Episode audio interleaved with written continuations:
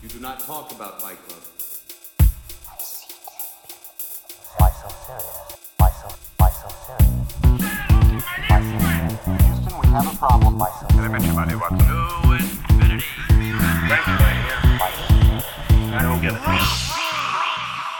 Fala, meus caríssimos ouvintes! Estamos começando mais um episódio do Syncope Podcast, o último dessa saga do Oscar. Nas últimas semanas a gente vem falando das categorias, tentamos agrupar em alguns episódios. Nessa semana, na segunda-feira, a gente também soltou um episódio extra para conseguir falar no detalhe de todas as categorias, mas finalmente chegou o momento, como o título desse episódio já diz, quem chega lá? Oi! Isso porque o Quem Chega Lá é um quadro do Faustão e não do Silvio Santos. Mas a gente está falando de cinema e sempre lembrando, né? A síncope é aquela perda de consciência temporária para a gente levar para um outro mundo. E nesse mundo, quem chega lá é do programa do Silvio Santos e não do Faustão. Fique dito essa informação. O cara tá louco hoje. é porque é o final, é o final dessa maratona do Oscar. E a gente tá aqui praticamente com as três principais categorias, né? As três talvez não, é que eu tô querendo puxar a sardinha pro lado da fotografia, que eu gosto bastante.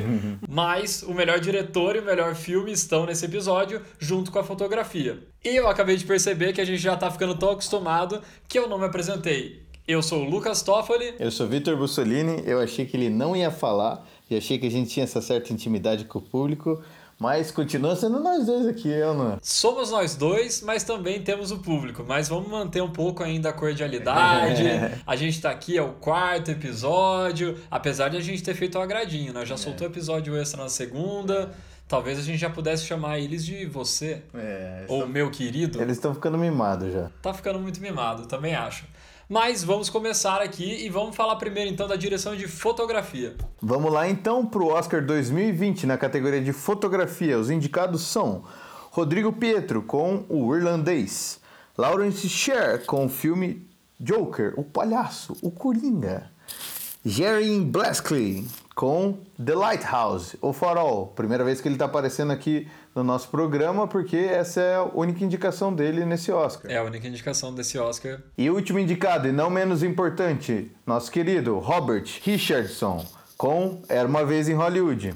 E eu acredito que é muito importante aqui a gente deixar claro o que, que é a fotografia, né? Porque costumeiramente a gente conversa com as pessoas e elas confundem muito com a cor do filme. Aquele filme que tem tons mais pastéis ou cores muito vivas, as pessoas costumam dizer: nossa, a fotografia desse filme foi muito bonita. E não necessariamente é isso. A fotografia ela está muito mais vinculada com a escolha das lentes que são usadas nos planos e também da iluminação, da luz. A combinação de lente e luz basicamente é função do diretor de fotografia. Lógico, ele tem que ter uma interação e uma sintonia muito grande com o diretor do filme, pois, como a gente já falou, o diretor do filme tem a sua visão de como ele quer contar aquela história e o que está sendo mostrado na tela é a visão desse diretor. Então é muito normal a gente ver diretores de fotografia trabalharem com os mesmos diretores por muitos anos em vários filmes, porque realmente essa sintonia é muito importante, né? Ele conseguir captar rapidamente qual é a ideia, qual é o sentimento que o diretor quer passar com aquela cena ou com aquele trecho do filme e conseguir traduzir isso da melhor maneira, seja com as lentes, escolhendo uma profundidade de campo maior ou menor, ou seja, se o personagem principal vai estar em foco e o resto vai estar desfocado, ou se a tela inteira vai estar desfocada e de repente vai focar num ponto específico. Tudo isso é determinado pelo diretor de fotografia, que também vai mexer com a luz. Então, se ele está num ambiente fechado, que é mais escuro, e vai entrar uma fresta de luz por uma janela. Tudo isso, quem vai pensando e organizando e estruturando para que a cena aconteça dessa maneira é o diretor de fotografia. É um trabalho bem delicado e muito importante, e ele acaba trabalhando mais com o subconsciente do telespectador do que com a coisa propriamente jogada na tela. Então, às vezes, a forma como você enxerga um personagem vai muito da luz que ele tá. Se ele tem uma parte do rosto mais clara, uma parte do. Se ele tá bem na escuridão, já quer dizer muito sobre a personalidade, sobre as intenções dele, ou se um ambiente é um ambiente seguro, vai ser um ambiente bem iluminado, um, se o personagem está se sentindo é, desprotegido, ele vai estar. Tá menor dentro daquele, daquele plano, ou ele vai estar. Tá, se ele está se sentindo forte, ou se ele superou um perigo, ele vai estar tá maior. Então, como o Lucas disse, é um trabalho muito muito importante porque ele tem que estar em total sintonia com o diretor, porque ele trabalha, né, junto com essa visão do diretor para fortalecer aquela visão e para transmitir pra gente, às vezes sem a gente nem perceber que a gente tá, tá vendo. É exatamente isso. E principalmente, como o Victor comentou agora, da personalidade, às vezes, do personagem. Comentaram bastante que no primeiro episódio eu trouxe uma passagem do Breaking Bad que todo mundo conseguiu visualizar bem o que a gente queria dizer com a edição naquele momento. Eu acho legal trazer aqui que o Breaking Bad tem uma direção de fotografia incrível e ele trabalha muito com essa parte do claro e escuro. Então, se você reparar, muitos momentos que o Walter White ele tá em dúvida do que ele vai fazer, ou quando ele tá tomando coragem para tomar uma atitude mais drástica, você vai reparar que ele tá sempre com um lado do rosto iluminado e o outro lado do rosto sombrio. E isso realmente é para passar para o telespectador essa ideia da dualidade, essa ideia de todos temos um lado sombrio e um lado mais bondoso, que é o que acontece muito com o Walter White ao longo de toda a série, toda a evolução dele, ele sempre se pega entre eu sou apenas um cara que tá morrendo de câncer ou eu sou o Heisenberg, eu sou o cara que tá criando um império. Então é muito legal ver isso, e isso também é bastante usado no período em que aparece o Gus Fring, todas as conversas que eles têm quando são mais sérias, mais reservadas para falar realmente sobre o tráfico de drogas e tudo mais, sempre tem uma iluminação mais fria, uma iluminação mais sombria e também acontece muito do Gus Fring ser iluminado sempre de um lado do rosto apenas e o outro lado está na escuridão. Eu acho que é legal trazer esse exemplo de uma série que é todo mundo está familiarizado e que realmente, se vocês quiserem, se ninguém reparou ainda, vai reparar agora, pode voltar rever alguma cena. Mas uma das cenas até que eu indico bastante para você ver e conseguir reparar isso é quando o Walter White vai até uma casinha lá no meio do deserto que ele vai encontrar com o Gus Fring para explicar toda a situação do porquê ele atropelou aqueles caras que o Pinkman estava indo matar. Então, nesse momento, você vai perceber que tanto para o Walter White quanto para o Gus Fring, a luz sempre está vindo do mesmo lado e ela está sempre deixando um lado claro e um lado escuro, o que dá uma dramaticidade enorme para a cena e cria um ambiente de tensão. Então, é bem legal você reparar nessas coisas que a fotografia, ela não é só a lente e a luz a lente e a luz que o diretor de fotografia escolhe, ela vai conseguir te transmitir o sentimento que o diretor do filme quer passar com aquela cena ou a percepção que ele quer que você tenha sobre um personagem específico ou um outro personagem. Então, sem mais delongas e voltando para a categoria do Oscar, o primeiro indicado aqui é o Rodrigo Prieto pelo trabalho dele em O Irlandês. Ele já trabalhou com o Scorsese em O Lobo de Wall Street, e também já trabalhou em filmes renomados indicados ao Oscar, como O Segredo de Brokeback Mountain e também O Argo, que é aquele filme do Ben Affleck que venceu o Oscar de melhor filme também em 2012. No irlandês você consegue ver bastante esse trabalho das luzes. Como se trata de um filme de máfia, normalmente eles estão sempre em bares ou em vielas, em ruas mais escuras, e você também consegue perceber uma certa fumaça no ambiente. Atmosfera. Então, uma atmosfera realmente opressora ali e ao mesmo tempo cordial, né? Que é tudo que a máfia traz.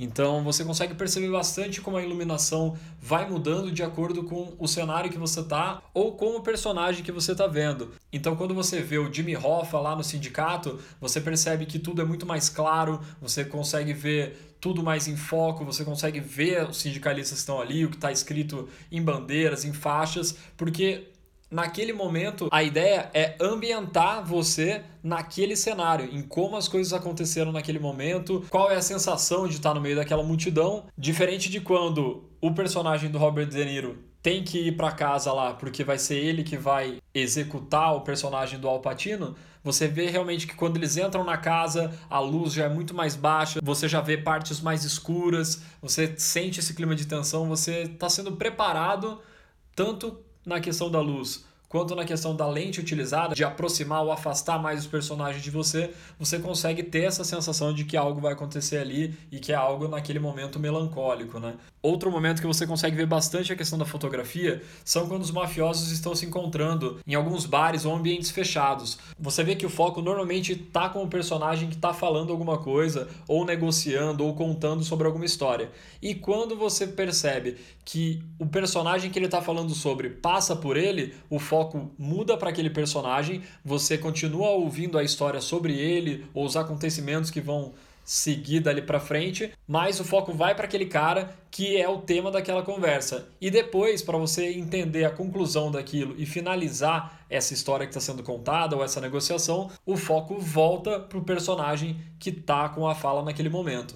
Então, esses são pequenos detalhes que você pode perceber e que no irlandês, ao longo de todo o filme, eles são muito bem feitos, trocas extremamente sutis, mas que dão toda essa semântica para o personagem e para os ambientes. Essa é a terceira indicação do Rodrigo Prieto para direção de fotografia. Ele já foi indicado pelo Segredo do Brokeback Mountain e pelo Silence, que foi dirigido pelo Scorsese também. Como o Lucas falou, é muito importante essa afinidade entre o diretor e o diretor de fotografia, e mais uma vez essa afinidade se mostrou importante porque é mais um ano em que o Rodrigo Prieto está sendo indicado como direção de fotografia pelo mesmo filme que o Scorsese está sendo indicado por direção. Então é uma, uma dupla que vem forte aí no Oscar esse ano. E para não falar que a gente está mentindo, eu já puxo o segundo indicado, que é o Lawrence Sher, que está indicado pelo filme do Coringa. O Lawrence Sher também já trabalhou com o diretor do filme do Coringa, que é o Todd Phillips, na trilogia do Se Beber Não Case, que é o que projetou o Todd Phillips aí para o mundo do cinema, né? Realmente é a franquia que teve muito sucesso e colocou ele aí no cenário de Hollywood. Dentro do Coringa, eu comentei até num outro episódio que a fotografia acompanha a evolução do personagem ao longo do filme. Então você consegue perceber que no início do filme, principalmente na cena que ele está no beco, a gente consegue sentir tanto a questão da direção geral mesmo, que é uma cidade opressora, né, cheia de prédios, mas a questão da iluminação também dando esse tom dramático, também um tom de sombrio. Você consegue perceber também muita fumaça. Essa é uma técnica utilizada também pelos diretores de fotografia. A fumaça, quando ela está sendo iluminada de uma certa forma, ela consegue trazer esse aspecto de talvez trazer uma frieza da sociedade ou uma frieza do local mesmo. Te traz mais esse aspecto de solidão, de opressão. E isso é feito no início do filme. Mas ao longo do filme, conforme o personagem do Coringa vai se identificando, vai entendendo o propósito dele, vai percebendo o que, que ele quer fazer, realmente como ele quer fazer a justiça com próprias mãos, ou como ele quer se mostrar relevante, a gente já consegue ver planos mais abertos, a gente vê uma iluminação muito mais clara, você consegue ver em foco muito mais coisas. É como se tudo tivesse distorcido.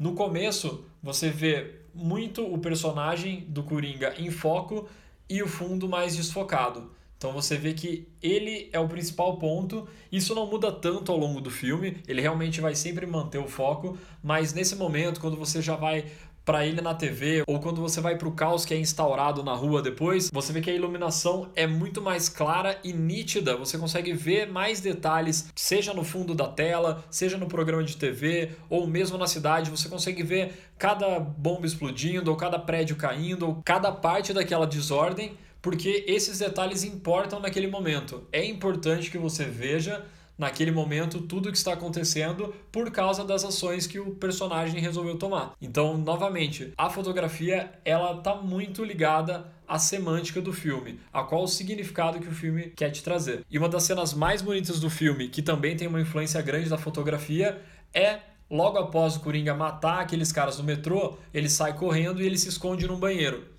E quando ele entra nesse banheiro, ele vai começar a fazer uma dança, porque ele está se libertando. Ele conseguiu revidar aquela agressão da sociedade, né? Os caras estavam batendo nele no metrô e ele estava conseguindo se libertar. E enquanto ele faz a dança, você consegue ver que a única iluminação daquele momento é uma iluminação de uma janela que está no alto, aquele vitrozinho de banheiro público, e a luz está vindo dali. E ela ilumina o Coringa de uma forma que traz esse ar de uma luz no final do túnel. Porque naquele momento do filme é exatamente isso. Ele estava se sentindo oprimido, ele não conseguia revidar o que a sociedade fazia com ele, e no momento em que ele se liberta e consegue dar o contragolpe, ele se liberta e enxerga a luz no final do túnel. Então, nesse momento, você vê que a luz que é escolhida para iluminar essa cena é fundamental para trazer todo esse aspecto de leveza que o personagem do Coringa tem, apesar dele ter feito algo que é totalmente reprovável,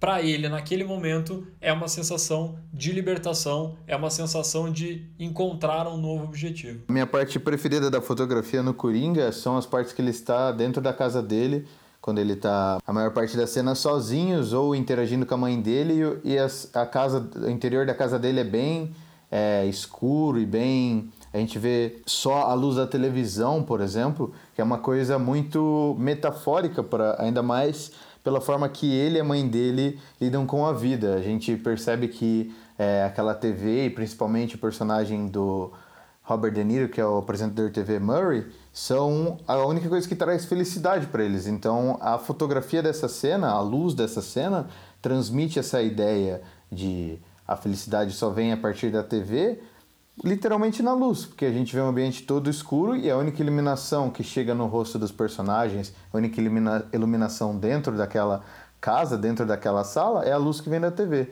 Então, ele a fotografia de novo brinca com o nosso subconsciente e traz uma camada extra para o filme, uma camada extra de emoções e a fotografia por si só está contando uma história e para funcionar, para ser bom como esses caras são, é a forma que a fotografia conta vai de encontro, caminho lado a lado com o jeito que a direção conta a história. E é realmente por esses fatores que eu tinha certeza que o meu voto seria pro Coringa como melhor fotografia. Porém, eu fui abalado quando fui assistir O Farol no cinema. É um filme que tem o Robert Pattinson e o William Dafoe como personagens principais e o filme todo é levado por eles. E já quero deixar também importante destacar que eu acredito que pelo menos um dos dois merecia também uma indicação dentro da categoria de melhor ator. Como a gente falou no outro episódio, o Joaquim tá imbatível, o Coringa dele é incrível e eu duvido que alguém vai conseguir tirar a estatueta da mão dele. Porém, as atuações viscerais do Robert Pattinson e do William Dafoe nesse filme são de encher os olhos, são incríveis. Eles realmente levam o papel ao extremo, eles conseguem carregar o filme todo sozinhos, porque é apenas a interação dos dois no filme inteiro, e isso é feito com uma perfeição incrível. Você não tira os olhos da tela, porque eles realmente estão entregando papéis de certa forma complexos, né? O filme todo mostra uma confusão psicológica e também uma confusão linguística entre os dois, e eles conseguem fazer isso de uma maneira muito instigante que faz com que você queira entender o que está acontecendo o tempo todo e fique focado na tela. Então é legal colocar o ponto de que eles poderiam ter sido indicados nessa categoria, mas esse filme tinha mesmo que ter sido indicado a melhor direção de fotografia. E por quê? Pensa que esse filme é a mesma coisa que eu pegar um cheque em branco, assinar e entregar para o diretor de fotografia e falar: cara, faz o que você quiser simplesmente porque o filme tem todo aquele aspecto noir que era clássico dos filmes de policiais antigos, de detetive. Então, ele é um filme em branco e preto. E, como o próprio nome do filme já diz, que é o farol, a iluminação desse filme é fantástica. Então, o Jaren Blask teve um campo livre para ele fazer o que ele quisesse. E ele faz isso com uma primazia absurda. Ele utiliza o claro escuro muito bem, ele utiliza luzes de baixo para cima para deixar os personagens mais amedrontadores, principalmente em momentos do diálogo que isso pede. Ele também utiliza uma luz de cima para baixo, fazendo uma sombra que o personagem se sente mais oprimido. Ele realmente trabalha muito bem com isso. No momento em que o personagem do William Dafoe ele sobe lá no topo do farol e a luz do farol começa a passar pelo rosto e pelo corpo dele, a gente consegue ver as sombras, os detalhes de toda aquela luminosidade, de todos os detalhes que tem em cima daquela luz que passam pelo rosto e pelo corpo do ator, formando uma imagem maravilhosa para os fãs de fotografia ficarem extasiados na cadeira do cinema e falar: Meu Deus, o que, que eu tô vendo aqui? O cara tá dando um show. E isso acontece ao longo do filme todo. Então, em certo ponto do filme, ocorre uma tempestade, tudo é alagado, as coisas começam a quebrar e a luz acompanha tudo isso. A luz acompanha esse cenário mais mórbido ou um cenário mais alegre, quando eles estão bêbados, festejando, brindando, conversando e falando outras coisas. Tudo é acompanhado por um show de luzes e de técnicas de fotografia que são colocadas na tela para você ficar realmente abismado com o que você está vendo na tela. Ele traz essa semântica de um filme estranho, de uma confusão psicológica que está acontecendo com os personagens, também consegue trazer a questão do conflito. Então, como eu falei, na hora que ele escolhe deixar a cara mais iluminada ou menos iluminada, uma iluminação de baixo, ou também aqui é utilizado o que a gente falou da técnica que é utilizado no Breaking Bad, metade do rosto totalmente iluminado e metade do rosto na escuridão. E tudo isso ajuda a compor toda a história que está sendo contada ali no filme. Então, realmente eu fiquei muito surpreso com esse filme quando eu assisti. Eu saí do cinema muito feliz com a direção de fotografia, muito feliz com o que eu vi na tela.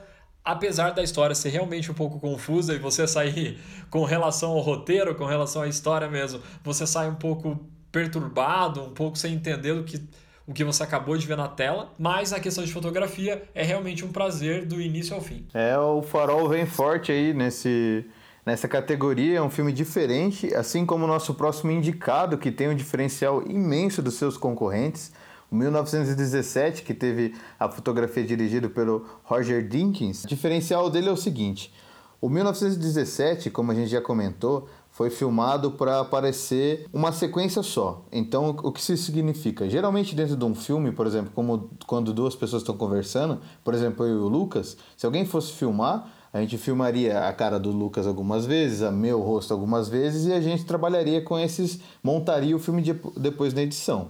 No 1917, eles não fizeram isso, eles filmaram de uma vez só. Então, por exemplo, se está nós dois aqui conversando, você vai ver as minhas costas e a cara do Lucas pela maior parte do tempo, sem passar pelo outro lado. Se for passar, é sem ninguém parar de trabalhar. Então a gente vai continuar conversando, a câmera vai se movimentar e pode me, me mostrar ou não. E por que, que eu estou falando isso aqui? Porque isso torna a fotografia muito mais difícil. Porque como a fotografia é você trabalhar com luz e com lente, filmando um filme desse jeito, você não pode ficar é, mexendo no holofote, mexendo nas outras, nos outros aparelhos de luz, ou sequer trocando as lentes das câmeras, que muda totalmente como você enxerga a cena, porque o filme não vai parar de rodar em momento algum. É, antes de assistir o filme, eu só tinha essa informação sobre ele, que ele teve essa tentativa de ser, de parecer inteiro sobre, sobre plano de sequência pensando sobre isso, pensei, bom, a fotografia é o, o setor que mais vai sofrer com isso, porque não vai ter como os caras ficar arrumando a luz toda hora, trocando a lente da câmera toda hora. E eu fui surpreendido lá dentro do cinema, porque a fotografia desse filme é incrível. É um filme de guerra, é um filme que se passa durante um dia inteiro, como a gente já falou, que começa numa manhã e termina na manhã do dia seguinte. Então puderam aproveitar tanto as cenas iluminadas de dia quanto as cenas de noite e fizeram coisas magníficas, muito bonitas. E um ponto bem importante da fotografia que eu acabei esquecendo de comentar mais para trás é que o diretor de fotografia ele tem uma preocupação primordial que é a continuidade. Então, dentro de uma mesma cena, você não pode perceber diferenças de iluminação ou uma diferença gritante em como a luz está incidindo na cara de um personagem ou não apesar da gente ter exemplos de filmes que foram montados e que ignoraram essa parte da, da continuidade, né? Que hora o céu estava nublado e hora o céu estava ensolarado dentro da mesma cena, sempre é um trabalho muito minucioso do diretor de fotografia ficar preocupado com essa continuidade da imagem, porque realmente é algo que mesmo para alguém que não entenda nada de fotografia, é muito nítido quando a fotografia do filme não é constante. Quando dentro de uma mesma cena aquela fotografia é alterada. Quando muda entre uma cena e outra, tudo bem, mas quando é dentro da mesma cena que está se passando no mesmo período, aí realmente é uma coisa que acaba chocando um pouco os olhos e acaba causando um mal-estar no telespectador. Mesmo que ele não saiba exatamente o que causou aquele mal-estar, com certeza a fotografia teve culpa nisso. E aí uma curiosidade desse filme é que Muitas das cenas são gravadas em lugares externos, então em lugares que o diretor não conseguiria colocar uma luz artificial para fazer a iluminação. E isso se dava principalmente nas cenas que eles caminhavam sobre as trincheiras. Eles tinham que se preocupar com essa continuidade e aí acontecia uma coisa engraçada, que na maioria dos dias aquele lugar que eles gravavam estava nublado. Porém, se algum dia eles chegassem para gravar e estivesse um sol rachando, aquele céu aberto, eles não gravavam naquele momento, porque a diferença da luz seria tão gritante que ela tiraria o foco do telespectador do filme, tiraria o foco dele do que está acontecendo realmente na história para ele se preocupar em algo está acontecendo diferente. Meu olho não está acostumado a ficar vendo essa discrepância de fotografia dentro da mesma cena. Então, eles ficavam parados ensaiando durante esse período até que o céu ficasse nublado, como estava nos outros dias de gravação, e aí sim eles conseguirem seguir o ritmo e seguir com a mesma continuidade fotográfica das cenas anteriormente gravadas. O Roger Jenkins vem forte esse ano, porque em 2018 ele já levou para casa a estatueta de melhor fotografia pelo filme Blade Runner 2049. E ele também foi diretor de um outro filme que é um dos nossos queridinhos aqui do Syncope, que foi dirigido pelos Coen Brothers, que é No Country for Old Men.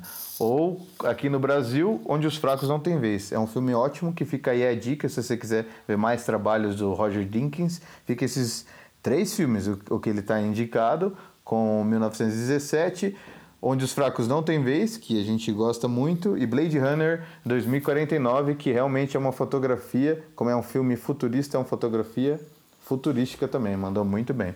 E antes de passar para o próximo indicado, só para de novo provar que a gente não mente, o Roger Jinks já trabalhou com o Sam Mendes também, que é o diretor do 1917, no 007 Operação Skyfall em 2012. Então, de novo, é muito importante para um diretor que ele tenha um diretor de fotografia que ele confia e que ele está em total sintonia para que ele consiga passar na tela, na lente ou na iluminação todo o sentimento e toda a história, a composição da história que o diretor do filme quer contar naquele momento, quer contar naquele filme. E o próximo concorrente dessa categoria e o último dela vem aí para provar de novo que o Lucas acabou de falar, o que a gente vem comentando desde o começo da categoria. O Robert trabalha com Tarantino não só em um filme, nem dois, mas praticamente todos os filmes do Tarantino tem o Robert como diretor de fotografia. Eles trabalharam, trabalharam juntos em Era uma vez em Hollywood, que é o que eles estão concorrendo esse ano, em Bastardos Inglório, nos dois Kill Bills, em Django Livre e Os Oito Odiados. Então são os melhores amigos aí do de direção e direção de fotografia. E ele também, cara, esse cara para mim é, já vou dando um spoiler do meu voto aqui, porque o cara já trabalhou até com o próprio Scorsese, que está indicado como direção esse ano também. Eles trabalharam junto em Aviador. É, todos esses filmes que a gente falou são muito bons, a gente gosta muito de todos eles e tem todos eles são ótimos filmes. Então o Robert vem forte aí com um trabalho em Era uma vez em Hollywood. E do próprio Scorsese, ele também foi diretor de fotografia do filme A Invenção de Hugo Cabret, que foi indicado ao Oscar no ano do lançamento dele, né? Então, realmente, o Robert Richardson é um cara que tem muita credencial ali em Hollywood, porque trabalhar com o Tarantino e com o Scorsese realmente não é para qualquer um. Poderia dizer que é um sonho de todos nós aqui. Todos nós.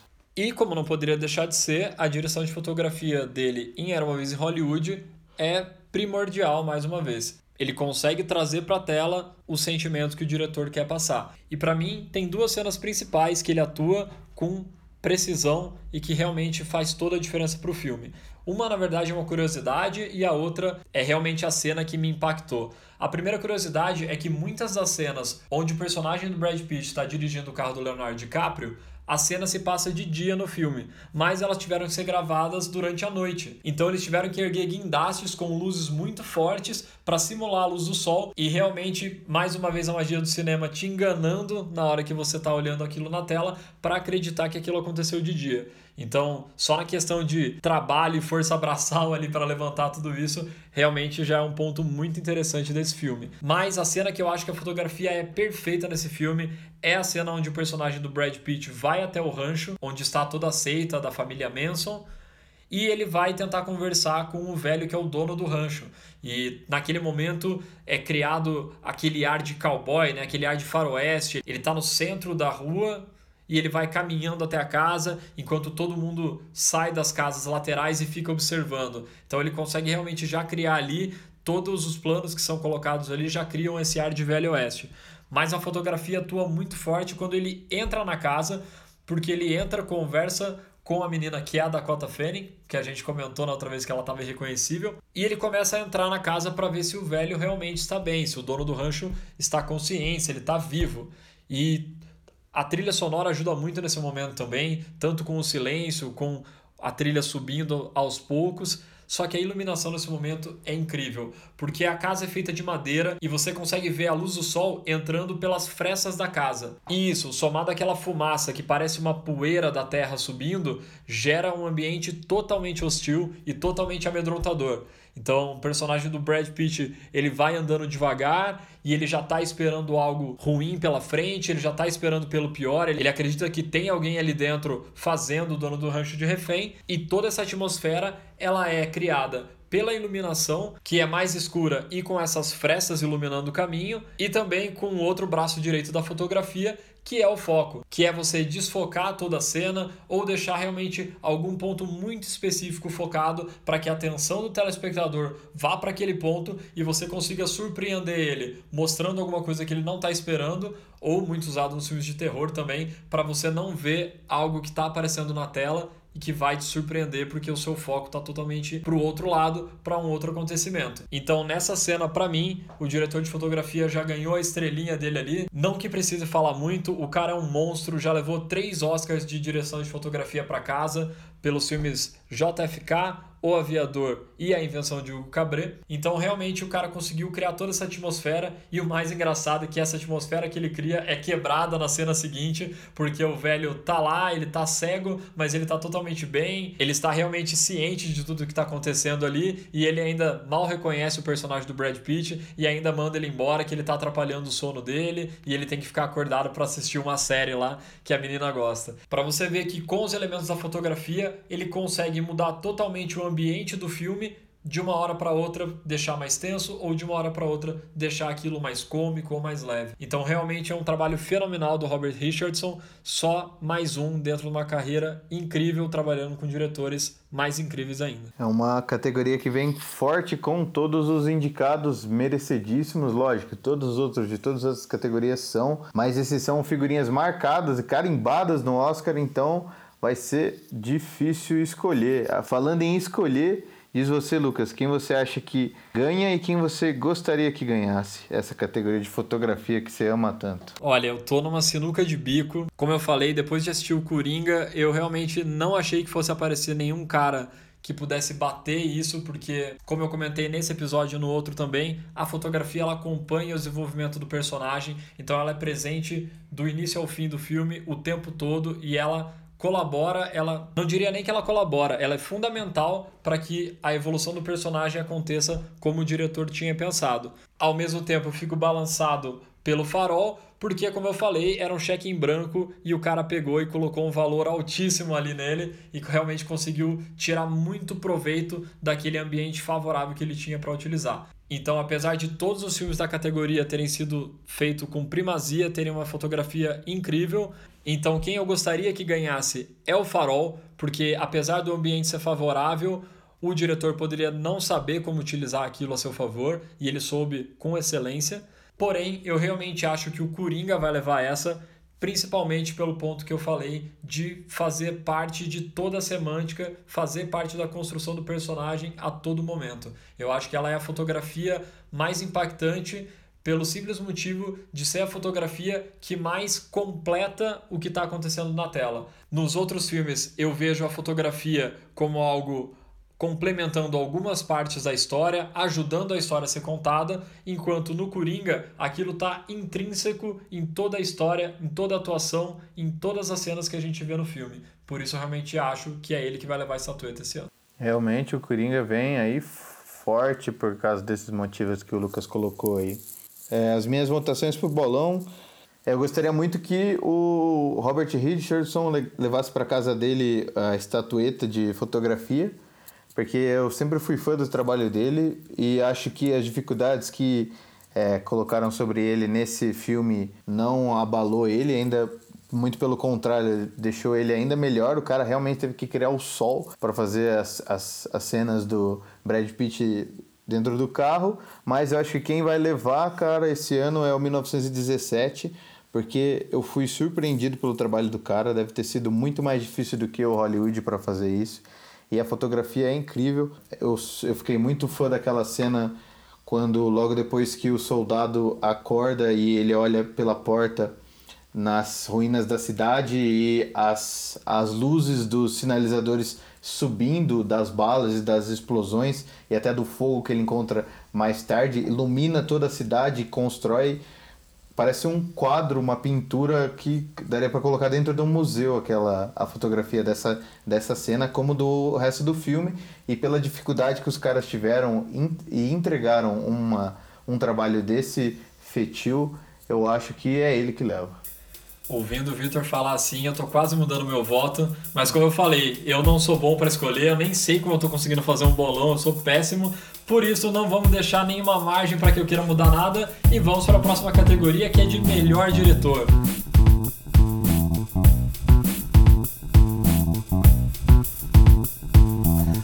E Vitor, a gente fala muito que o diretor ele tem a visão do filme, né? O filme nada mais é do que a visão do diretor sobre aquela história. Como que a gente pode explicar para a galera que está ouvindo o que, que, realmente um diretor faz, né? Quais são os principais pontos da atuação de um diretor dentro de um filme que vão fazer diferença na tela? É, o diretor, como você disse, é o cara que tem a visão, então é ele que que enxerga, ele tem que enxergar o resultado final em cada decisão que ele toma e ele toma todas as decisões. Então, se é, a, se a arte está em dúvida entre vestir os soldados de um certo filme de guerra de uma forma ou de outra forma, o cara que vai decidir é o diretor. A escolha entre filmar uma discussão muito de perto para você se sentir dentro daquela, daquela discussão ou, uma, ou filmar a discussão um pouco mais de longe para você, por exemplo, ter a visão de um filho que vê os pais brigando sem entender é do diretor. Então, a todo momento, ele está tomando decisões,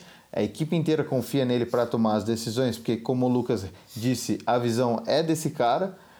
E ele realmente é o manda-chuva, é o nome que vai primeiro aos créditos para mostrar a importância do cara para aquele trabalho. Os indicados desse ano são muito fortes, cara. São todos os caras que a gente gosta de ver os filmes, com a grande surpresa que eu já vou colocar como primeiro indicado do Bom Joon-ho, que dirigiu Parasita, que é a nossa surpresa de 2019. Temos também o querido Tarantino, com Era Uma Vez em Hollywood. Sam Mendes, com 1917. Todd Phillips, com o seu querido Coringa, o Palhaço. O Bam Bam Bam, talvez chamado por alguns como o melhor diretor vivo.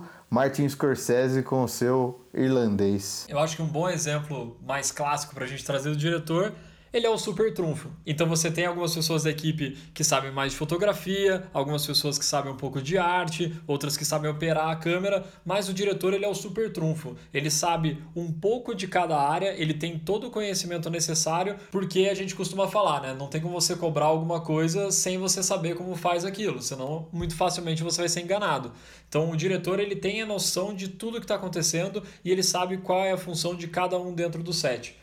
Então, o diretor, ele é o super trunfo. Ele tem todos os conhecimentos e naquele momento ele é o cara que é o manda-chuva. É o cara que vai tomar todas as decisões principais do filme, além de trabalhar muito perto com os atores, né? Então, realmente, por making offs, a gente consegue ver que no momento da gravação, os diretores sempre estão muito próximos dos atores. E isso vai muito em linha do que a gente falou em relação ao diretor de fotografia, dele ter uma sintonia grande com o diretor, mas isso também se estende para a equipe toda, porque o diretor, no momento da gravação, ele tem que estar atento com a atuação dos atores, com o que está sendo mostrado na tela, vendo seu monitor, orientando onde que tem que ficar cada pessoa naquele momento da cena. Então é fundamental que a ordem esteja estabelecida dentro do set, todos saibam exatamente o que tem que fazer e que o diretor possa realmente colocar sua energia e seu foco nessas questões que são os principais detalhes, que é o que vai aparecer na tela. Só tem figurão ali, ser indicado a melhor diretor já é uma vitória, como qualquer outra categoria do Oscar, você está indicado ali, já mostra que você foi realmente um dos melhores do ano. E é muito difícil escolher também, realmente as categorias que ficaram para o final, acho que são as mais difíceis a gente fazer a escolha,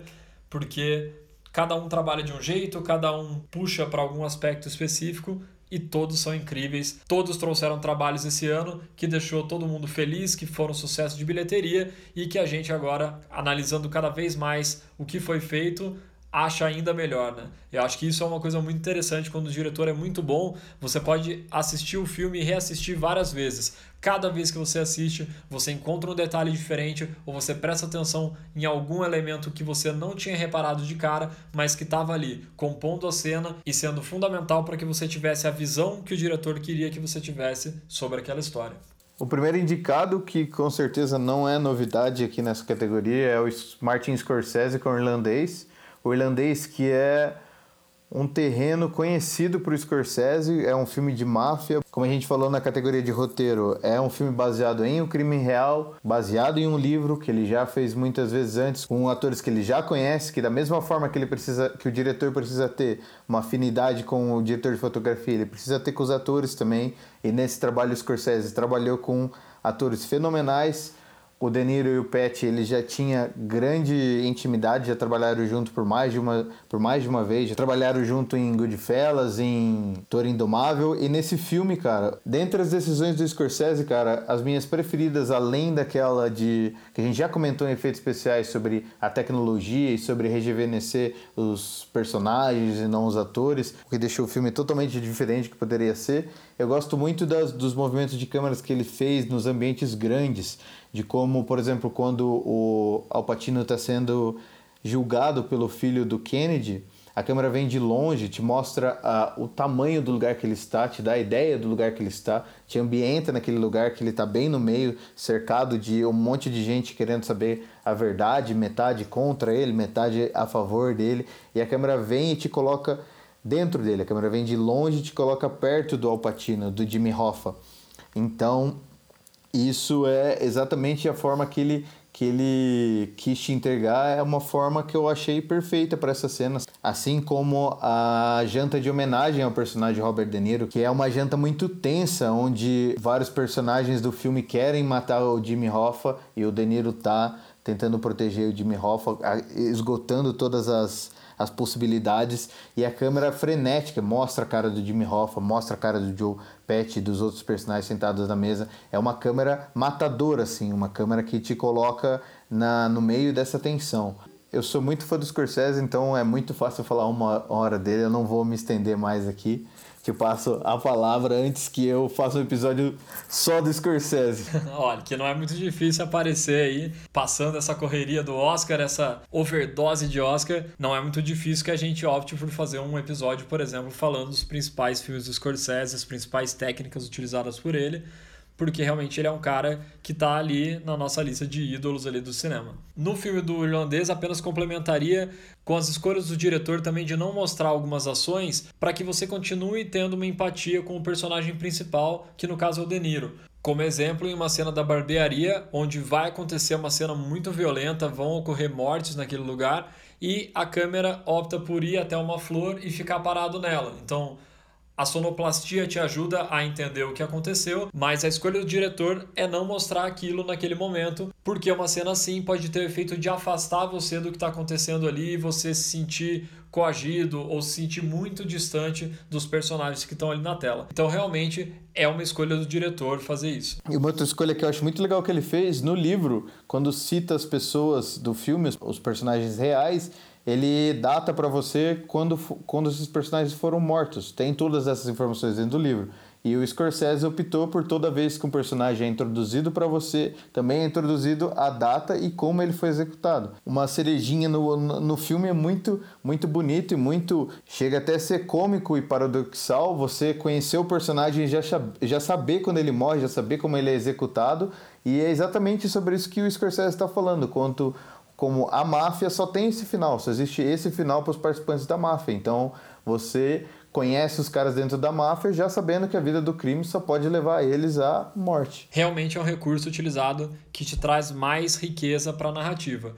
E falando em criminalidade, seguimos com o Coringa, então o diretor Todd Phillips e eu acho que o principal desse diretor foi realmente dar liberdade total para o Joaquim criar o seu Coringa, fazer os seus trejeitos, saber como que ele ia se portar, como que ele ia falar. A gente viu em alguns making-offs que a cena que o Coringa entra para ser entrevistado pelo personagem do Robert De Niro, olha ele aí de novo, ela foi gravada inúmeras vezes e com vários improvisos do Joaquim Phoenix. Então, o tempo todo ele tá procurando a melhor forma, procurando o melhor jeito de atuar e de entregar aquele personagem que o diretor quer colocar na tela. E o diretor saber respeitar esse espaço e dar essa liberdade para o ator encontrar o tom correto, encontrar como ele vai contar aquela história que também é dele, porque o diretor tem a visão do filme, mas o ator dá vida para aquela visão do diretor. Então, quando o diretor consegue ter essa sintonia e essa confiança no ator, realmente o resultado não podia ser outro é um filme espetacular, é uma atuação incrível, não à toa indicados a melhor diretor e também a melhor ator. E isso pode ser visto também com vários diretores trabalharem muitas vezes com os mesmos atores. Então, realmente é um aspecto que conta na hora de fazer o casting, na hora de escolher o elenco, porque se ele já conhece o trabalho do ator, é mais fácil ele retirar do ator aquela ideia, aquela percepção que ele quer que o ator passe para o público Fora que muitas vezes, quando o diretor também é escritor, ele acaba já criando um personagem pensando no ator específico para o papel. Então isso acontece bastante em Hollywood. Fora isso, os planos do Coringa também são muito bem feitos. Acaba que a fotografia e a direção elas se encontram muito nesse filme. Então, eu comentei da cena do banheiro que ele está dançando, mas não é só a questão da luz entrando pela janela. Tem todo o plano, tem como a câmera se movimenta suavemente para acompanhar aquela dança que o Coringa está fazendo. É como também os planos são ampliados no momento em que ele precisa te dar uma dimensão maior do que está acontecendo. Seja no caos instaurado depois, seja na hora do metrô também, quando o Coringa vai atirar no último cara, ele abre o plano, aquele funcionário da empresa Wayne corre, chega quase até a escada, engatinhando e ele atira tudo é uma escolha do diretor de quão perto ele quer mostrar, quão longe ele vai mostrar aquela cena. Então é difícil ficar falando muito do trabalho do diretor, porque o trabalho do diretor está em absolutamente todas as cenas. Como a gente falou, é a visão dele e na hora da gravação ele está focado exclusivamente no monitor, nos atores. Ele está totalmente focado em traduzir tudo que ele está pensando para a tela. Então a gente pode ficar horas, horas e horas falando do trabalho do diretor num filme que a gente nunca vai acabar, porque sempre tem os mínimos detalhes. Então foi uma grande direção do Todd Phillips no Joker, seja por planos e movimentos de câmera que ele escolheu, quanto na direção do ator e principalmente na liberdade que ele deu para o ator que o personagem necessitava. O diretor é um contador de histórias no cinema e eu gosto muito da forma como o Todd Phillips usou para contar para a gente, telespectador, que aquelas cenas onde o Coringa tinha a companhia da sua vizinha, as cenas que ele vai na televisão conhecer o Murray pela primeira vez, eram todas coisas da cabeça dele. Ver isso só depois, só mais para frente no filme, e ser induzido a acreditar isso no começo é uma escolha do diretor também. E isso ajuda a contar a história, o que torna a experiência do filme muito mais divertida, encantadora e imersiva. O próximo indicado a melhor diretor é o Sam Mendes, que encantou os olhos de todo mundo com 1917, um filme de guerra que praticamente todo ano é indicado, mas como a gente já falou, ele tomou a escolha de tentar traduzir esse filme inteiro em planos sequências, o que torna a experiência de assistir o 1917 muito mais frenética, sem pausa nenhuma para você respirar, assim como o ator no filme, o personagem no filme não tem pausas para retirar. A todo momento ele tem que pensar da onde vai vir a próxima bomba, ou o próximo tiro, ou quanto ele precisa logo chegar até o fim. Eu achei um trabalho incrível do Sam Mendes, muito difícil de realizar e ele realizou super bem precisou eh, tem cenas com dezenas e centenas de soldados correndo e é o diretor que precisa dizer a cada um desses caras é lógico não por um que seria um trabalho O cara deve ter um megafone para gritar para todo mundo que horas que eles precisam correr. Além dos assistentes de direção, que são praticamente os caras que mais camelam ali ao longo do set, porque ele tem que garantir que tudo que o diretor está pedindo vai acontecer. Ele é o cabo de transmissão do, da cabeça do diretor para o resto da equipe. Perfeito. E o Sam Mendes realmente me encantou com 1917. E acabou que o Sam Mendes revolucionou o jeito de fazer um filme de guerra, utilizando essa técnica de criar um plano sequência. Logo que eu assisti o filme, eu comparei ele a um jogo de videogame, quando você escolhe um personagem e você segue com esse personagem o tempo todo. Você não fica vendo cenas com outros personagens ou em outros núcleos. Você é aquele personagem e você vai do início ao fim com o mesmo personagem. Isso também acontece nesse filme, porque você começa quando o soldado principal está dormindo numa árvore ele acorda, dali em diante ele tem toda a jornada dele e a última cena do filme ele também vai e se encosta numa árvore para finalmente ter o alívio que ele não tem ao longo do filme todo. A dificuldade de fazer um filme para simular um plano sequência inteiro é gigantesca, só por isso ele já estaria totalmente credenciado ao Oscar, mas além disso, eu acho que vale ressaltar a sagacidade e a inteligência do diretor de ter essa ideia e conseguir colocá-la em prática com perfeição. Então, realmente, fazer filmes de guerra com algumas histórias com reviravoltas, é algo que a gente já viu em inúmeros filmes de guerra. E ele, apesar de querer trazer uma história que poderia ser similar a qualquer outra, se você pega o próprio roteiro, nada mais é do que um personagem levar uma carta até um outro batalhão, mas ele consegue fazer com que isso seja feito de uma maneira que nunca aconteceu antes. E aí, no ponto de inovação, o diretor eleva o nível de filmes de guerra e também se credencia totalmente a ganhar a estatueta. Falando em inúmeros filmes, o nosso próximo concorrente, Quentin, nosso querido Tarantino, é talvez um dos diretores que mais assiste filmes e um dos, diretores que mais rouba planos, ou se você preferir falar, homenageia planos, homenageia outros filmes. O cara é o verdadeiro costureiro de filmes, consegue trazer coisas maravilhosas esquecidas do passado e casar ela com coisas do presente e talvez algumas até do futuro. Nesse filme ele homenageia todo o cinema trazendo um filme que é mais um backstage, um making off de outro filme, outros filmes, o making off de uma carreira de um ator do que qualquer outra coisa. É, a gente saiu do cinema, a gente foi assistir junto esse filme, saímos do cinema e o comentário era um só. É uma aula. E ela é uma aula completa, porque em movimentação de câmera, em questão de colocar os personagens em foco ou não, em questão da direção de atores também, tudo é uma aula. Então a gente via alguns planos que a gente realmente ficava de boca aberta e falava: Eu não acredito que esse cara, depois de milhões de anos que eu já admiro pra caramba e que ele inova toda vez e que ele me traz coisas novas pra tela, que ele me traz coisas boas pra tela, ele consegue fazer isso de novo com perfeição. Uma das cenas que foi uma escolha acertadíssima foi a luta do personagem do Brad Pitt com o personagem que simulava ali o Bruce Lee. E essa luta toda é feita em plano sequência a câmera ela vai girando, a todo momento você vê a câmera girando que te dá o aspecto de todo mundo que está assistindo aquela cena, porque as pessoas abrem um círculo para ver a luta acontecer. Então, quando a câmera vai dando volta nos atores e vai mostrando diversos ângulos, ela tá te colocando dentro da cena. Ela tá mostrando, ó, oh, você também está aqui, você é um desses caras que está em volta assistindo essa cena super de perto. Então é muito legal esse recurso e eu acho até bom a gente comentar o que o Tarantino sempre fala, né? O Victor acabou falando que ele faz várias homenagens, mas o próprio Tarantino já falou: quem faz homenagens não é um bom diretor. Quem copia exatamente os planos é um ótimo diretor. Porque na questão da cópia dele, não é que ele vai copiar o filme, ele vai copiar aquele plano daquela cena com personagens que são exatamente os mesmos. O personagem é outro, a história é totalmente outra, mas ele consegue colocar aquele plano que ele tem no arquivo gigantesco que ele tem na cabeça dele, porque o cara assiste muito filme e tem muita referência guardada, e ele consegue traduzir aquilo dentro da história dele, que é totalmente original, totalmente pensada por ele mas ele consegue trazer elementos de outros diretores, de outros filmes, de outras épocas. E é isso que faz com que Tarantino seja um dos melhores diretores em atuação até hoje. Realmente, assim como a cena da luta, todas as outras cenas que aparece a Margot Robbie interpretando a Sharon Tate ou o personagem do Roman Polanski, é, a gente está na perspectiva dos vizinhos, do Brad Pitt e do Leonardo DiCaprio, que só vê, só vem ele às vezes, só vem ele de longe.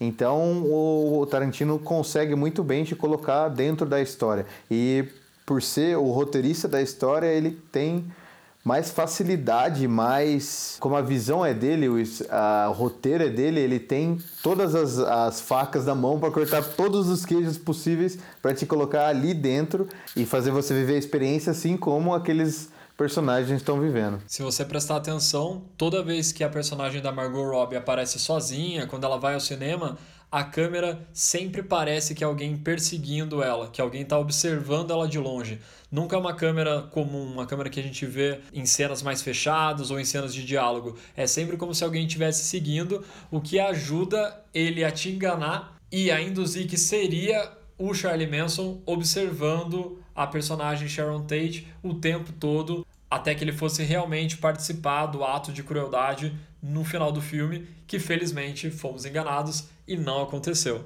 Então, realmente, escolhas extremamente acertadas do Tarantino. Mais uma vez indicado a melhor diretor. A maioria dos filmes que ele fez, ele foi indicado a melhor diretor. Então, isso não acontece à toa, isso não é um complô da academia, é porque realmente o cara tem uma visão diferenciada, tem uma atuação impactante.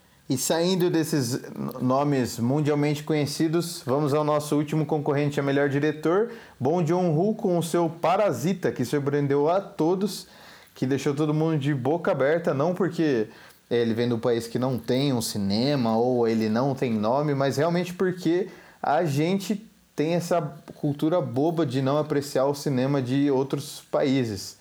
É, a gente já falou muito do Parasita aqui, de todos os pontos maravilhosos que ele tem em diferenciação da família de baixa renda e da família de alta renda, desde as casas, desde os movimentos de câmeras, dos planos que ele utiliza, como são diferentes, uns muito mais tremidos para a família pobre, uns muito mais estáticos para a família rica. As casas são diferentes, o como as roupas são diferentes, o como ele te, te mostra interações dentro da família pobre que te faz ter muita mais empatia por eles. Então é um, um, um cara que surpreendeu a todos com um trabalho fenomenal. Todas as escolhas de como ele contou a história no filme são muito acertadas. A gente comentou em outras categorias também. Aquela cena onde a mãe da família rica tá comentando que a chuva foi uma bênção. A câmera ela tá focada no personagem do pai da família pobre, mostra a indignação dele. Quando ele também tá ouvindo o pai da família rica falar sobre o cheiro dele ou realmente criticar bastante coisa, a câmera sempre tá com o foco no personagem que tá sofrendo aquela retaliação. E isso é muito interessante. É muito simples você querer que a câmera sempre esteja em quem está falando. Porque só o fato do personagem falar já automaticamente traz a atenção para ele. Então é muito comum que você se acostume a ficar olhando só para realmente quem está falando alguma coisa, quem está colocando um ponto de vista ali. Mas o diretor faz muito isso nesse filme e é muito acertado, que ele mostra a reação de quem está ouvindo aquelas coisas. E principalmente no cenário desse filme, na história que está sendo contada, é fundamental que você veja as reações sobre o que está sendo dito. E ele faz isso com perfeição. Já dei um exemplo disso também na questão da edição lá do Breaking Bad. Em muitos momentos é muito mais válido você mostrar uma reação ou você desviar o olhar daquela conversa do que simplesmente retratar ela chapada na tela. Uma pessoa fala, a outra responde e você ficar vendo essa troca de câmeras simples e mostrando realmente apenas quem está com o poder da fala naquele momento. Ele não faz isso, ele realmente consegue construir toda uma atmosfera onde você consegue visualizar claramente o abismo social e ao longo de toda a história do filme, as reviravoltas escolhidas ali, ele também foi um dos roteiristas, como que foi a decisão para chegar na parte final do filme, para ter todo o desencadeamento de acontecimentos, realmente foi muito bem feito. Ele surge para o cenário de Hollywood muito forte e a gente fica na expectativa de ver outros filmes desse cara, outras ideias saindo dessa cabeça e sendo colocadas na tela com essa visão que, apesar de não ser no polo do cinema que é Hollywood, que é os Estados Unidos, ele trouxe realmente uma história diferente, impactante, totalmente relevante para o cenário mundial, que merecidamente foi indicado a várias categorias, inclusive para melhor diretor. E assim a gente fecha a categoria de melhor diretor com cinco nomes pesados. E aí eu te pergunto, Lucas, em quem desses caras que você vai me falar que você quer que ganhe e quem você acha que vai ganhar? Porque tá difícil, hein, cara? Isso é uma missão ingrata,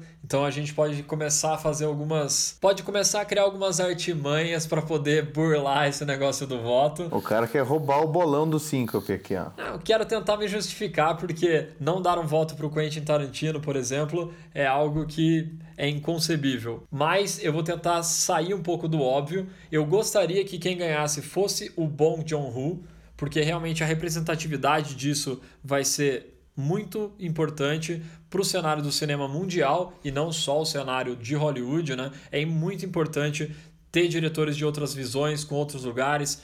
Nos últimos anos, três mexicanos ganharam ali a indicação de melhor filme ou melhor diretor, que foram o Alejandro Iñárritu, o Alfonso Cuarón e o Guilherme Del Toro. Então a representatividade de outras nacionalidades que não sejam os diretores norte-americanos realmente é muito importante. Então eu gostaria que ele ganhasse porque o trabalho dele foi feito com excelência e esse resultado traria uma perspectiva muito legal para a academia e para todo mundo que acompanha e gosta de cinema.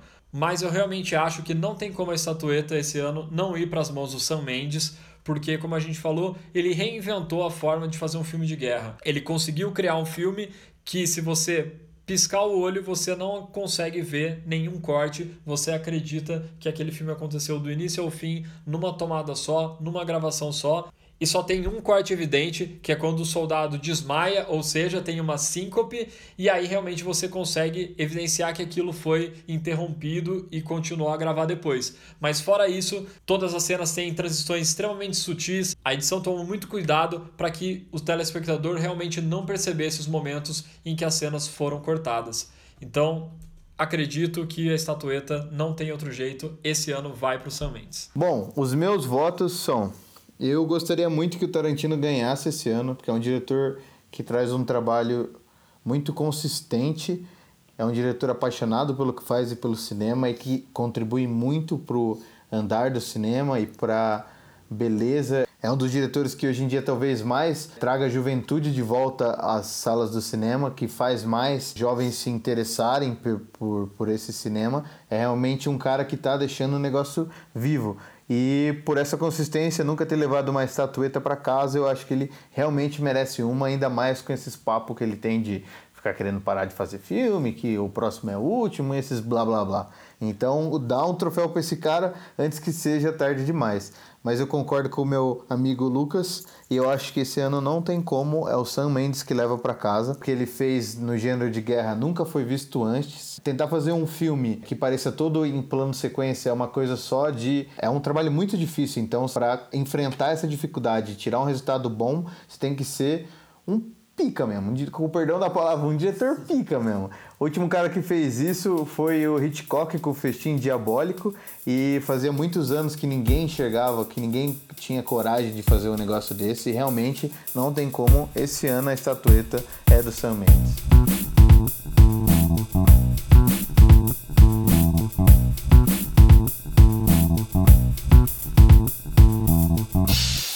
Estamos aqui no topo da montanha, no pico mais alto do querido Oscar, na categoria mais importante da noite, daquela que faz todo mundo ligar a TV ao que todo mundo espera o ano inteiro, que todo mundo que está concorrendo e todo mundo que está assistindo quer saber o resultado. O envelope mais valioso do ano finalmente está em nossas mãos, meu querido Lucas Toffoli. Imagina se em algum momento pegassem esse envelope e lessem o nome errado. Seria um desastre. Seria. Nunca aconteceu.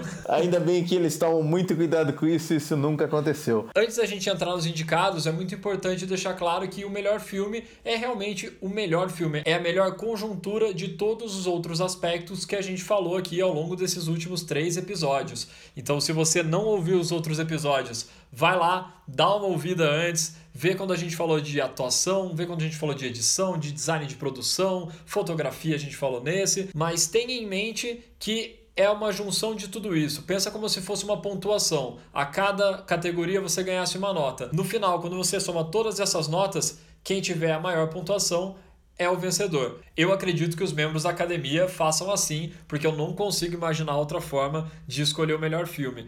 É muito detalhe, muito aspecto. Tem um filme que é muito melhor em fotografia, o outro é muito melhor em maquiagem, o outro tem uma atuação incrível. Então, cada um puxa a sardinha para o seu lado, mas no final a gente tem que chegar e decidir o final. Quem foi o melhor filme? É o filme que chegou lá no topo, lá no alto, no apogeu de toda a sua glória para agora e sempre. Vamos lá, os indicados a levar a estatueta da noite para casa.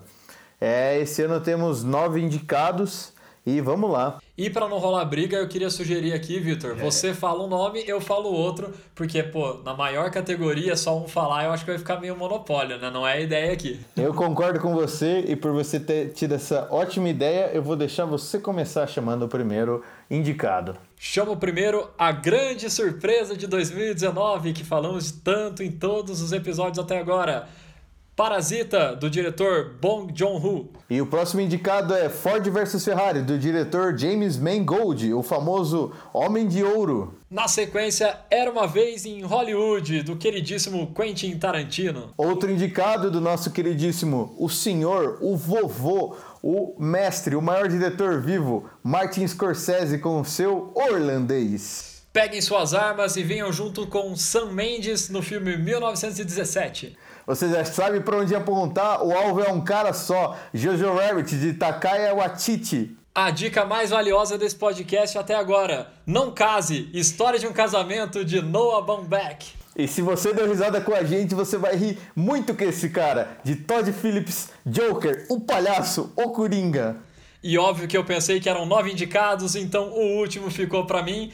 Tudo planejado, era um golpe. Adoráveis Mulheres de Greta Gerwig. O cara trapaceou, mas tudo bem, fui eu que não prestei atenção que um, um número ímpar ia ter alguém com uma indicação a mais mesmo. E vamos lá.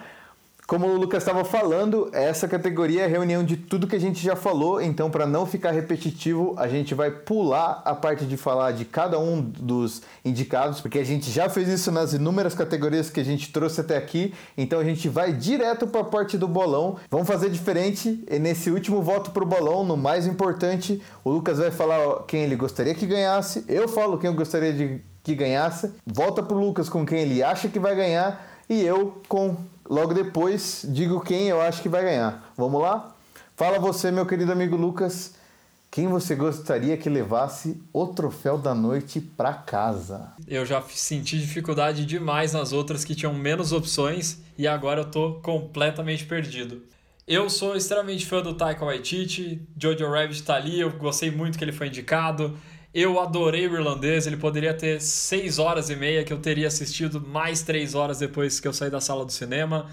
Joker foi um filme incrível, história de um casamento, teve muita treta, era uma vez em Hollywood, Parasita, eu quase repeti tudo. Mas vamos lá, sem mais delongas, quem eu gostaria que vencesse é o filme de. Joker, o Coringa, o Palhaço, apesar de ter plena certeza de que a academia não vai premiar um filme que é baseado em HQs. E você, meu amigo Victor? Como eu já falei nesse episódio, pra mim, o cara que revolucionou e merece o Oscar de melhor filme por uma experiência inacreditável que ele colocou na frente dos nossos olhos é é o imparável, o frenético 1917 do Sam Mendes. E seguindo para quem realmente vai ganhar, quem a gente acha que vai levar a estatueta para casa. Eu tinha uma plena certeza, minutos antes da gente começar a gravar esse podcast, o Vitor, para me ajudar, já que eu sou pouco indeciso, ficou me confundindo. Eu fiquei agora o episódio inteiro, parte da minha cabeça só ficava pensando, caramba, eu tenho que votar no final, eu tenho que escolher. Mas eu tomei minha decisão, não foi fácil, não quero deixar ninguém triste, então diretores, não fiquem bravos comigo, eu tenho certeza que vocês ouvem o Syncope também e que vocês botam a tradução para entender o que a gente está falando em português. E sem mais delongas, meu voto é para. Para, para, para, para! Eu acho que eu sei o que você vai falar, então eu acho que a gente deveria falar ao mesmo tempo, porque acho que nossa indicação para o grande vencedor é o mesmo. Eu acho que vai ficar ridículo se não for o mesmo. Vai ficar uma confusão, mas vale o teste. Juro que a gente não editou essa parte. Vai ser de uma vez, hein? Então vamos lá. O vencedor de melhor filme de 2019 vai para. Era uma vez em Hollywood de Quentin Tarantino! Aê! Ah, a gente é muito tarantinete. Muito obrigado a quem nos acompanhou até aqui. Foram quatro episódios exclusivamente para o Oscar. A gente já confessou no primeiro episódio que não queria começar com o Oscar para não parecer clichê. Mas aqui estamos, finalizando essa jornada. Esperamos que vocês tenham gostado, que vocês tenham aprendido bastante com o que a gente conseguiu transmitir de conhecimento. Todos os feedbacks continuam aceitos. Eu sei que muita gente falou que os episódios estavam um pouco longos, mas o Oscar pede que seja mais longo, pede que a gente fale muito sobre esses filmes, porque realmente é o hall da fama dos filmes de 2019. Agora basta esperar o dia 9, sentar na frente da televisão, encher seu copo de cerveja, pode ter certeza que a gente vai estar lá com o nosso cheio e esperar os grandes vencedores da noite. Aposte no bolão da sua faculdade, aposte no bolão do seu trabalho, porque com as dicas do Syncope Podcast você com certeza vai ganhar. É isso aí, muito obrigado pela sua audiência. Seguimos aqui na quinta-feira que vem, o primeiro tópico não sendo sobre o Oscar, ou talvez tenha alguma relação, não sabemos. Mas semana que vem a gente volta, toda quinta-feira aqui, o programa Syncope trazendo o melhor do cinema para te tirar da consciência mundana e te levar para uma perda de consciência temporária para o mundo do cinema. Valeu! Valeu, falou! Houston, we have have a problem. My Elementary money, Watson. To infinity. Thank you, my dear. self-serious. Now go get it.